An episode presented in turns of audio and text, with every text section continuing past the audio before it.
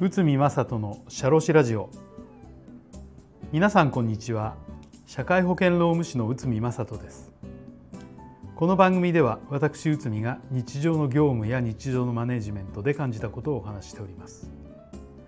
今回は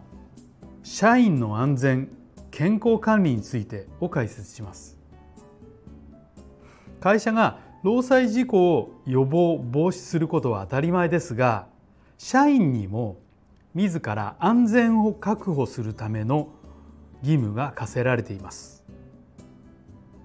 労働安全衛生法の26条では労働者の守らなければいけない措置を明示してこれに違反した場合は50万円以下の罰金を課すこととしているのです。これは、えーと、労働安全衛生法の120条に書かれています。この自己安全義務について、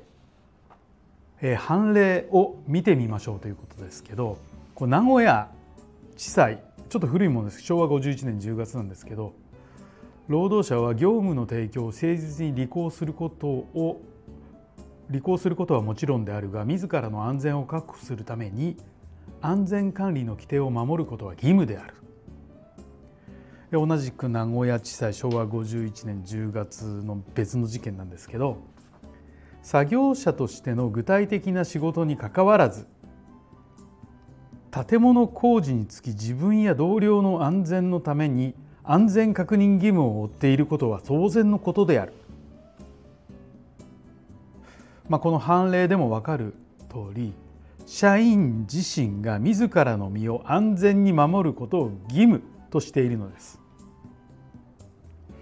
次に社員の健康管理について見てみましょう。健康管理は安全管理と違って社員自身の内面的なことです。その原因は社員の体質や、えーとまあ、環境等などと関係するものが多いです。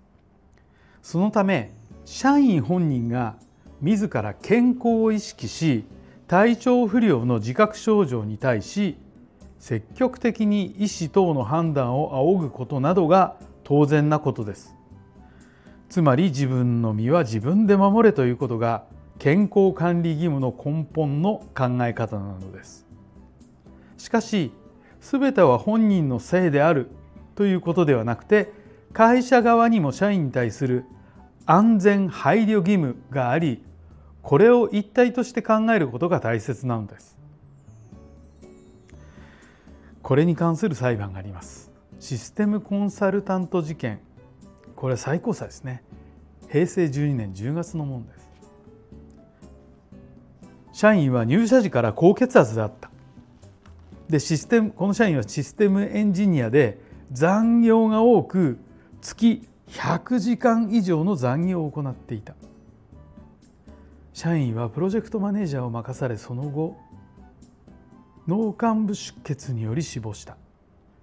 遺族が過重労働が原因だとして会社に損害賠償を求め裁判を起こした、まあ、そして最高裁は、えー、次の判決判断をしたということなんですけど社員はプロジェクトマネージャーを任され高高度の精神的緊張にさらされていたので業務との関連は関連性は大であると。社員の年間総労働時間は3500時間を超えており残業は月100時間を超えており過重労働が死亡の原因と密接に関わっている。社員も自分自身が高血圧であることは自覚していたが脳内出血が発症するまで治療や検査も行わなかった。社員は自らの健康保持について何の配慮も行っていない。損害賠償は逸失利益の慰謝料なので6000万円であるが社員の健康管理について何の配慮もしていなかったため50%の減額とした、まあ、いわゆるこれは過失総裁ということですね。この裁判からも分かる通り社員の健康管理義務に対し会社も社員に対する安全配慮義務があるので具体的な対応が求められるということです。まあ、具体的にはっていうのは定期健康診断を毎年必ず実施して実施を行って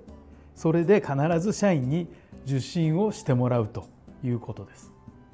まあ、こういった毎年毎年コツコツと行うことが重要なのですということです。はい、えー、今回社員の安全健康管理についてこちらを解説いたしました。本日もお聞きいただきありがとうございました。